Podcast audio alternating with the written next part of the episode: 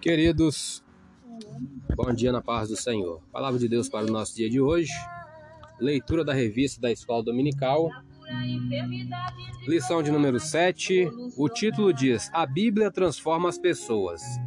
Texto áureo: Porque a palavra de Deus é viva e eficaz e mais penetrante do que qualquer espada de dois gumes, e penetra até a divisão da alma e do espírito e das juntas e medulas e é apta para discernir os pensamentos e intenções do coração. Hebreus 4:12. Verdade prática: a palavra de Deus é viva, anula os conselhos das trevas e nos torna humildes diante de Deus. Leitura diária de hoje, quinta-feira, segundo segunda carta de Paulo aos irmãos em Coríntios, capítulo 10, versículo 5. Ontem lemos o versículo 4, hoje o versículo 5 já está até aqui na Bíblia, leitura bíblica em classe, diz assim, ó. Fala sobre a escritura diz que o poder de Deus também destrói os maus conselhos. Diz assim: destruindo os conselhos e toda a altivez que se levanta contra o conhecimento de Deus e levando cativo todo o entendimento à obediência de Cristo. Vamos para a leitura da revista. Paramos no tópico 2. O ponto 1 um é, fala sobre a Bíblia anula os conselhos do mundo. O ponto 1, um, as armas da nossa milícia. O ponto 2, a destruição das fortalezas. Vamos ler o ponto 3 hoje. A destruição dos falsos argumentos. A Escritura diz que o poder de Deus também destrói os conselhos. Acabamos de ler. A Bíblia, na versão Nova Almeida atualizada, traduz como raciocínios falaciosos. São premissas falsas usadas para afastar as pessoas da verdade se aplica às ideologias anticristãs, entre elas o ateísmo, o relativismo, o secularismo, o marxismo e as heresias que contradizem a mensagem da cruz. O método cristão para anular esses sofismas, esses sofismas, é a persuasão por meio da verdade da palavra de Deus. João 8:32 diz: "E conhecereis a verdade, e a verdade vos libertará." O ponto 4, a destruição de toda a altivez. O poder do Altíssimo, igualmente, aniquila toda a altivez que se levanta contra o conhecimento de Deus. Acabamos de ler 2 Coríntios 10, 5. Altivez se refere a toda conduta que serve de oposição para a fé em Deus. 2 Timóteo 3,8 diz: E como Janes e Jambres resistiram a Moisés, assim também estes resistem à verdade sendo homens corruptos de entendimento e réprobos quanto à fé. Continuando a leitura. Aqui está incluso, entre outros, a rebeldia, o orgulho, a jactância e as demais vaidades humanas.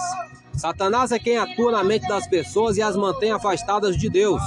Segundo Coríntios 4, versículo 2 a 4 diz: Antes rejeitamos as coisas que, por vergonha, se ocultam não andando com astúcia nem falsificando a palavra de Deus. E assim nos recomendamos a consciência de todo homem, na presença de Deus, pela manifestação da verdade. Mas, se ainda o nosso evangelho está encoberto, para os que se perdem está encoberto, nos quais o Deus deste século cegou os entendimentos dos incrédulos, para que não lhes resplandeça a luz do evangelho da glória de Cristo, que é a imagem de Deus. Continuando a leitura, porém, pela pregação da palavra de Deus, o sistema soberbo do mundo é subjugado aos ensinos de Cristo. Segundo Coríntios 10, 5, que acabamos de ler também. Ainda o tópico 3. Ou melhor, vamos ler aqui, ampliando o conhecimento. A palavra de Deus. A palavra de Deus mostra quem vai entrar no repouso de Deus. Ela é uma espada cortante que penetra no mais íntimo do nosso ser para discernir se nossos pensamentos e motivos são espirituais ou não. Tem dois gumes e corta ou para nos salvar ou para nos condenar à morte. Amplie mais o seu conhecimento lendo a Bíblia de Estudo Pentecostal. Esse comentário foi retirado da Bíblia de Estudo Pentecostal, publicada pela Casa Publicadora da Assembleia de Deus, na página 1905. Eu sou o Elias Rodrigues, essa foi mais uma leitura da revista da Escola Dominical. Compartilhe esse áudio com seu grupo de amigos. Que Deus nos abençoe. Amém.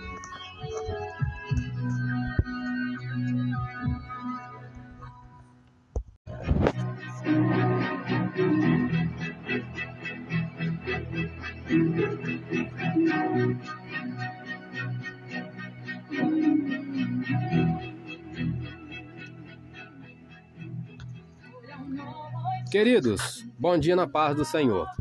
Palavra de Deus para o nosso dia de hoje. É, livro de Números. Estamos no livro de Números. Só lembrando que começamos dia 1 de janeiro em Gênesis 1, lendo capítulo por capítulo. Alguns áudios, né, eu falando sobre um personagem bíblico, mas sempre acompanhando os capítulos da Bíblia. Esse ano estamos fazendo leitura é, da Bíblia toda, de Gênesis, Apocalipse, capítulo por capítulo. E já estamos no número, no livro de Números. Números capítulo 4, capítulo 5, capítulo 6. Capítulo 4 fala sobre os deveres dos levitas. Vamos começar lendo aqui. E falou o Senhor a Moisés e a Arão, dizendo: Toma a soma dos filhos de Coate, do meio dos filhos de Levi, pelas suas gerações, segundo a casa de seus pais, da idade de 30 anos para cima até os 50 anos, será todo aquele que entrar neste exército para fazer obra na tenda da congregação. Este será o ministério dos filhos de Coate na tenda da congregação nas coisas santíssimas. Vamos fazer um comentário aqui. Os coatitas, os gersonitas e os meraritas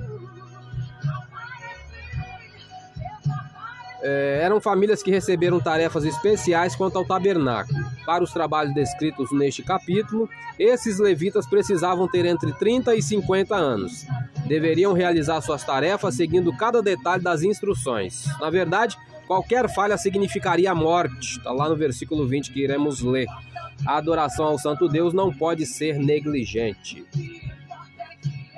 Vamos para o versículo 20, que diz assim, ó: Porém, não entrarão a ver quando cobrirem o santuário, para que não morram. Versículo 27 e 28 diz: Todo o ministério dos filhos dos Gersonitas, em todo o seu cargo e em todo o seu ministério, será segundo o mandado de Arão e de seus filhos, e lhes encomendareis em guarda todo o seu cargo.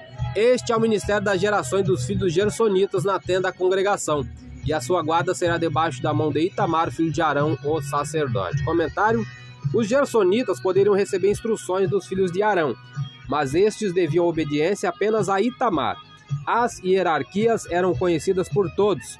Ao trabalhar com outras pessoas servindo a Deus, assegure-se de que as hierarquias sejam claramente compreendidas e respeitadas.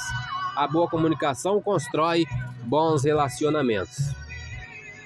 É, vamos para o capítulo 5, fala sobre a pureza do acampamento. O leproso e o imundo são lançados fora do arraial. É, vamos ler versículo 5 a 8, diz assim, ó. Falou mais o Senhor a Moisés, dizendo: Diz aos filhos de Israel: quando homem ou mulher fizer algum de todos os pecados humanos, transgredindo contra o Senhor, tal alma culpada é, e confessará o pecado que fez, então restituirá pela sua culpa segundo a soma total, e lhe acrescentará o seu quinto e o dará àquele contra quem se fez culpado.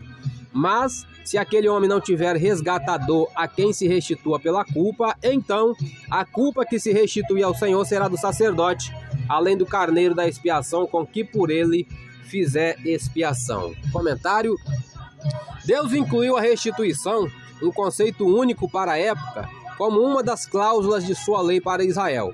Quando alguém era roubado, o culpado precisava devolver à vítima o produto do roubo e pagar um juro adicional como pena. Quando cometemos algum erro, temos que fazer mais do que o esperado para nos desculparmos. Devemos buscar formas de reparar os erros e, se possível, deixar a vítima em estado melhor do que quando a prejudicamos. Quando sofremos o dano, devemos buscar reconciliação e não brigas ou vinganças. Vamos para o capítulo 6, a lei do nazireado. A lei do nazireado. Diz assim: é, vamos pegar o versículo 1 e 2. Falou o Senhor a Moisés, dizendo: Fala aos filhos de Israel e dize-lhes: Quando um homem ou mulher se tiver separado, fazendo voto de Nazireu para se separar para o Senhor, vamos ler o 3 também. De vinho e de bebida forte se apartará. Vinagre de vinho ou vinagre de bebida forte não beberá. Nem beberá alguma beberagem de uvas, nem uvas frescas, nem secas comerá. Comentário para terminar. Na época de Moisés, a palavra do indivíduo possuía o mesmo efeito que um contrato por escrito. Uma coisa era dizer que iria fazer algo, outra mais séria era quando a pessoa fazia um voto solene. Deus instituiu o voto nazireu para as pessoas que desejavam dedicar seu tempo exclusivamente para servi-lo. Este voto poderia ser feito tanto por um período de 30 dias, como para toda a vida. Era voluntário, era voluntário a menos que os pais votassem que seus filhos seriam nazireus para toda a vida. O voto de nazireu ou de nazireado incluía três restrições distintas. Primeiro, a pessoa deveria abster-se do vinho das bebidas fermentadas. Segunda restrição, o cabelo não poderia ser cortado e a barba não poderia ser feita. E terceiro, era proibido tocar um cadáver. O propósito desse voto era levantar um grupo de líderes completamente dedicados a Deus. Sansão, Samuel e João Batista foram provavelmente nazireus durante toda a vida. Eu sou o Elias Rodrigues, essa foi mais uma leitura diária de hoje. Compartilhe esse áudio com esse grupo de amigos, que Deus nos abençoe. Amém.